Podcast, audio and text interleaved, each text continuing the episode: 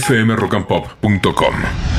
Y le agradezco inmensamente al mayor Ronnie Kaplan, portavoz de las Fuerzas de Defensa de Israel, que esta mañana está aquí en la Rock and Pop. Eh, señor, soy Ari Paluch, gracias por atendernos en el mediodía israelí. Hola Ari, ¿cómo estás? Un gusto estar contigo y con tu audiencia. Bueno, eh, tú eres eh, israelí de origen argentino, ¿por qué es que hablas también el español? ¿Uruguayo? Soy efectivamente israelí de origen uruguayo, vivo hace 21 años en Israel. Correcto. ¿Y mm, cómo fue esa experiencia? ¿Llegaste a Israel a qué edad?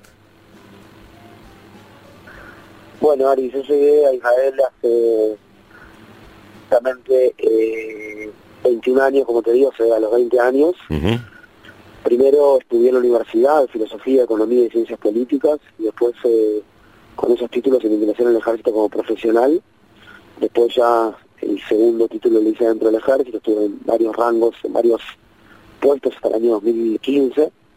Y hoy en día estoy en la reserva aquí como portavoz para la prensa internacional en este conflicto que ya estamos en su día 131, ¿no? Este, Claro. el 7 de octubre. Eh, y bueno, y este, este puesto lo hice también en, en mi servicio activo, que fue jefe de enlace con Naciones Unidas en el límite con Líbano, Mm, trabajando mucho con lo que son de Unifil ahí, lo que está pasando con Hezbollah ahora también, y estuve también en otros en otros puestos este, en el servicio activo. Claro. Pero en las reservas, como estar activo prácticamente, todos somos Sí, reservistas, Claro. y cuando nos activan, estamos acá en el ejército. Y a través de tantos años y tantas experiencias te ha tocado vivir el horror de la guerra, el, la trinchera, el, el frente a frente. ¿Qué fue lo más duro que tuviste que atravesar? Mira, lo más duro que nosotros tuvimos que atravesar, creo que la mayoría de nosotros que llegamos a los kibutzines los primeros días, eh, a los poblados, al, aledaños a la franja de Gaza, Mm, nosotros vimos allí este, la muerte, realmente la masacre que hizo jamás el 7 de octubre, eh, casi gente incinerada, casas, cosas que uno no, no puede dejar de soñar con ellas o tener pesadillas con ellas. Este, sin duda que lo que pasó el 7 de octubre fue algo que no imaginábamos, que nos tomaron por sorpresa, que fue una falla nuestra también a nivel de inteligencia, a nivel de por defensa, supuesto, por supuesto. pero que este, estamos acá, estamos acá luchando para restaurar la, la percepción de seguridad y la seguridad de nuestra la Eh, población israelí. Ajá. El otro día, gracias a Dios, fueron liberados dos rehenes que, bueno, además son este, de Sabra, son argentinos, además de israelíes son argentinos. Y sé que ustedes han calificado eh, esa operación como una de las más exitosas en la historia y las Fuerzas Armadas de Israel tienen muchas operaciones históricas, pero fue de una intensidad y de una virulencia inmensa. ¿Qué nos pueden contar eh, desde las Fuerzas Armadas, desde el Ministerio de Defensa, de cómo fue liberar a estos dos compatriotas? Mira, Ari, fue, una operación compleja, este, de rescate bajo fuego, en el corazón mismo de la ciudad de Rafa, que es una ciudad del sur de la franja de Gaza, que estuvo basada eh, en información de inteligencia, o sea, inteligencia de precisión, de donde estaban tanto Luis como Fernando, Luis Ar de 70 años y Fernando Marman de 60 años, cuñados entre ellos que habían sido secuestrados por el Hamas el 7 de octubre del kibbutz Nir Yitzhak, un kibbutz que está allí al sur de la franja de Gaza, en la frontera del lado israelí, eh, enfrente a el sur de, a la, frontera sur de la franja de Gaza, y básicamente este, hubo que llegar de forma muy precisa al piso 2 de un edificio, que no solamente allí los eh, tanto Fernando como Luis estaban, eh, digamos, cautivos a punta de pistola por varios terroristas, sino que también alrededor de ese edificio había muchos terroristas también. Llegamos a la 1 y 49 de la mañana, es decir, eh, en la madrugada a la 1.49 AM, ahí irrumpen los fuerzas especiales, este, y desde ese momento eh, básicamente lo que hacemos es, lo que hicieron ellos es proteger tanto a Luis como a Fernando con sus cuerpos, tipo un abrazo de oso así, Mm, eh, y ahí comienza una batalla y fuertes intercambios de disparos en varios lugares, no solamente en ese apartamento, sino también en todos los edificios alrededor, con una cantidad considerable de terroristas. Y bueno, ahí se dio como una, una batalla que logramos sacar tanto Luis como Fernando para afuera, a una zona, a una zona segura, a una zona este, donde le hicimos el primer chequeo médico, y ahí los movimos a otro punto donde la unidad 669 de la Fuerza Aérea eh, que es la unidad de rescate y salvataje, se lo lleva el, helicóptero hasta el hospital de Shiva, que es al norte de Tel Aviv, este, donde se encuentran con sus familias. Así que en ese sentido, este, contentos por, por la por, por, el rescate, pero obviamente preocupados y seguimos trabajando por los 134 rehenes secuestrados, secuestrados que todavía están dentro de Gaza. Eh, hay mucha gente que está eh, horrorizada, no tuvo que vivirlo de cerca como vos por lo que pasó el 7 de octubre, pero considera que la reacción israelí es desproporcionada o que están pagando eh, justos por pecadores, porque lógicamente ustedes están buscando terroristas que se esconden en, túneles, en hospitales, que muy hábilmente saben dónde eh, ocultarse y eh, las acciones de Israel que es lógico que quiera liberar hasta el último rehén, aparecen como desproporcionadas, con un costo muy alto en vidas que le genera a Israel también un daño de su imagen a nivel mundial, de gente que dice hay que terminar con el terrorismo, pero no hay que terminar con el pueblo palestino. ¿Cuál es ahí la respuesta, Ronnie? Mira, Ari, este, nosotros no tenemos, esta no es una guerra contra el pueblo palestino, ni contra el pueblo, contra el pueblo en Gaza, ni contra el Islam, bajo ningún concepto. Esta es una guerra solamente contra el grupo terrorista Hamas, y si querés puedes sumar allá la Ciudad Islámica Palestina, que es otro grupo terrorista también, que son los socios de Hamas dentro de la franja de Gaza.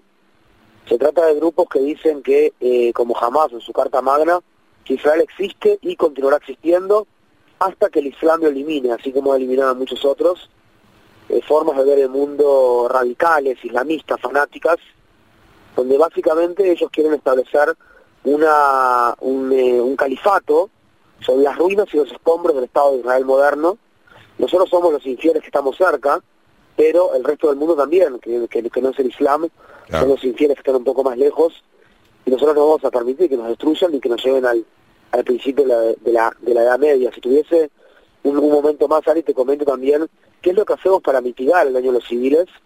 Que lo hacemos en el estado del arte más alto que lo puede hacer en este momento un ejército profesional, en la lucha de la, durante la lucha de una guerra de la guerra urbana más compleja que se ha luchado hasta el año 2024 en la historia de la humanidad, como estamos hablando de un grupo terrorista que se ha mimetizado, se ha incrustado dentro de la población civil, y eso es justamente lo que ellos quieren, es decir, toda esta gente que dice eso, nosotros nosotros estamos de acuerdo, eh, obviamente que hay que maximizar el daño de los terroristas, minimizar el daño de los civiles, y lo hacemos, por ejemplo, avisando en la enorme mayoría de casos dónde vamos a operar para que la gente salga de la zona de combate, para que la gente salga de la zona de peligro. Lo hacemos habiendo enviado en los últimos meses más de 240 mil toneladas de agua, de bebida, de insumos médicos, eh, perdón, de, comida también, de insumos médicos, todo tipo de hospitales de campaña que entran en el sur de la franja de Gaza. Y obviamente cada vez que operamos la munición, la hora de operación es para disminuir al máximo los daños colaterales. Todos y cada uno, Ari, todos y cada uno de los objetivos militares que alcanzamos en la franja de Gaza tienen por detrás una necesidad militar, una distinción entre el involucrado en el conflicto, el terrorista, y el no involucrado en el conflicto, el civil, y la proporcionalidad que en términos del derecho internacional humanitario es básicamente que eh, la ventaja específica que se puede obtener de esa operación en ese lugar en el combate frente a la cantidad de daños colaterales. Eso es lo que hacemos constantemente y de verdad que sentimos la responsabilidad totalmente, sabemos que hay gente en Gaza que está sufriendo, lamentamos profundamente la guerra, la, la, muerte de cada civil, sea gazatí o sea israelí, la vida de ninguno vale más que la del otro, pero básicamente eh, estamos luchando y asesorándonos con los principales ejércitos del mundo. Esto es lo que hace un grupo terrorista mimetizado dentro de la población, le pone una trampa a Occidente, la sensibilidad de la forma que vemos el mundo, es completamente distinta a la forma que ellos ven el mundo. Eh, hay eh, momentos en que cuando ustedes tienen contacto con los palestinos, cuando pueden sincerarse, cuando no están bajo el dominio de Hamas, eh, ¿hay algún tipo de, declaración? Por supuesto que hay muchos que odian a Israel, pero ustedes también durante las incursiones, cuando han llevado alimento, cuando han concretado algún rescate, tuvieron contacto con palestinos que dicen que ellos no quieren a Hamas? Sí, este, se ve de forma constante, eh, digamos, eh, ahí en eh, una ruta de evacuación acá en la franja de Gaza, cánticos por parte de, parte del, pueblo en Gaza diciendo que este que quieren que, que, jamás caiga, que, que jamás baje, hay una crítica hacia jamás, Por otro lado hay que tener en cuenta también que este es una es un país totalitarista, ¿me explico? O sea, es un país, o mejor dicho, un ente totalitarista, para ser más exacto. Entonces no es tan fácil, o sea, una vez se lo piensa de la democracia no, claro. y, piensa que pueden salir piqueteros, pero no, o sea, eh, hemos encontrado, imagínate, eh, Ari, en eh, cuartos de comando y control del Hamas, hemos encontrado eh, todo tipo de manuales de cómo hay que tratar a el homosexual o a la lesbiana en la franja de Gaza, cuál es el tratamiento que un verdadero islamista tiene que darles, y son cosas atroces, ¿me explico? Entonces, este, eh, no es algo tan fácil en este tipo de lugares, porque si nosotros vemos el mundo a, colores, donde cada, cada ser humano tiene eh, digno en la diferencia y tiene una identidad diferente a la nuestra, y en esas diferencias que tenemos armamos una sociedad multicultural. En el Hamas y en la Franja de Gaza la visión es una visión más en blanco y negro, donde ellos son los fieles, nosotros somos los infieles y básicamente este hay que seguir una, un camino muy muy claro y muy recto de hacia dónde hay que ir y hacia dónde van las cosas, por eso es que es difícil también ver ese tipo de protestas. ¿Es esto una guerra eterna? ¿La guerra termina cuando el último rehén fue liberado? ¿La guerra termina cuando el pueblo palestino eh, libremente elija sus autoridades. Eh, ¿Cuándo termina esta guerra? Yo, Ari, no, no creo en guerras eternas, la verdad. O sea, siempre está acá, vos sabés que el judaísmo ha sido el, la voz de la esperanza en el concierto de las naciones a lo largo de los últimos cuatro mil años. Israel es el Estado judío también y democrático de Israel.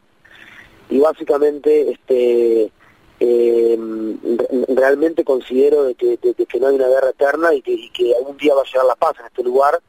Nosotros también como pueblo judío que sufrimos el crimen más grande que se le hizo a algún pueblo en la historia de la humanidad llamado el holocausto, nunca dejamos de perseguir la paz, nunca dejamos de este, tener esperanza de que un día haya paz. Yo creo que esto es como prácticamente como todo, es un tema de educación, como otros fenómenos de crimen organizado, otros fenómenos que nosotros conocemos de nuestras latitudes en el Río de la Plata o en otro lado de la América Latina. Acá hay un tema de educación al odio, de educación al odio, incitación al odio al israelí, al judío, no solamente en la franja de Gaza, también en la zona de Judea y Samaria y también en otras, eh, en otras partes del mundo musulmán exacerbado. Esto se termina en el momento que respetamos la existencia del otro. Esto se termina en el momento en que eh, se entiende que el otro tiene lugar comprendemos el sufrimiento del otro, porque el pueblo palestino también tiene sufrimiento, y eso nosotros lo comprendemos, y en ese momento que nos respetamos unos a otros y que dignificamos nuestra diferencia, en ese momento se termina. Políticamente, no solo filosóficamente, políticamente, eso sucede en el momento en que los libros de escuela y en que, y en, que, en, que en, las formas que se educan a, todos los pueblos, básicamente eliminamos el elemento del otro, el, otro y en una agenda jihadista, en una, en una agenda de guerra santa, donde hay que eliminar al otro, es muy difícil y por eso esa es la complejidad básicamente de esta de esta de este conflicto. Eh, el día que se elimine la necesidad de eliminar el Estado de Israel. Eh, acá me están diciendo mis compañeros que hay Eh, espero que me lo confirmen. No sé, hay novedades sobre Yaya Sinwar, el jefe de Hamas. ¿Qué es lo que se está mencionando, chicos? Sí, que habría sido asesinado o que, estaría muerto. Incluso se habla de que está desaparecido. Eh, yo no tengo una información que pueda eh, confirmar con respecto de que haya sido asesinado. O sea, creo que creo que no. De hecho, se vería que no. Lo estamos buscando. Aparentemente lo habrían detectado, lo habrían visto. Hay una fotografía donde dice que fue visto. Eso es lo que yo por lo menos pude observar. Sí, realmente nosotros estamos ahora actuando en la zona de Jañunes. Nosotros mostrábamos el día de ayer este, en uno de los túneles en los que ingresamos, estos túneles de cientos de kilómetros de túneles que jamás estaba allí abajo, eh, él iba hacia un sitio de escondite, porque él, viste, o sea, la población, la, la población está sufriendo allí en el norte de, eh, arriba de la tierra, como quien dice, este, eh, luchando, y él está tranquilo en su escondite, Mm. Eh, y no tiene ningún problema con eso. Eh, entonces eh, recluimos así, encontramos una cámara y en esta cámara lo vimos así escapando junto con una de sus mujeres y con tres de sus hijos. Eso es lo que mostrábamos el día de ayer. Este, en la prensa nacional. En el medio del combate, soldado que huye sirve para otra guerra, ¿no? Irónicamente, como decimos en el Río de la Plata. Eh, bueno, Ronnie, yo te agradezco inmensamente. ¿De dónde sos? ¿De Montevideo? Yo soy de Montevideo. ¿Y de, qué va? ¿De qué depositos? Hincha de Peñarol, me imagino, ¿no? Obviamente. Por supuesto, por supuesto. Pero, pero la celeste, la celeste. Ah, bueno, arriba, vamos arriba, vos, vamos arriba. Ah, ¿cuánto darías, cuánto darías por un frankfurter de la pasiva o una un sándwich caliente, por ejemplo? Lo que sea, no sé si puedo mandar ahí. Ronnie, eh, gracias, eh. pusimos un toque final de distensión sobre un tema tan grave. Gracias por darnos la versión de los hechos de las fuerzas de defensa de Israel y estamos en contacto. Sos muy amable con la Rock and Pop. Gracias. A disposición, hasta luego. Adiós. Ronnie Kaplan, portavoz de las fuerzas de defensa de Israel. fmrockandpop.com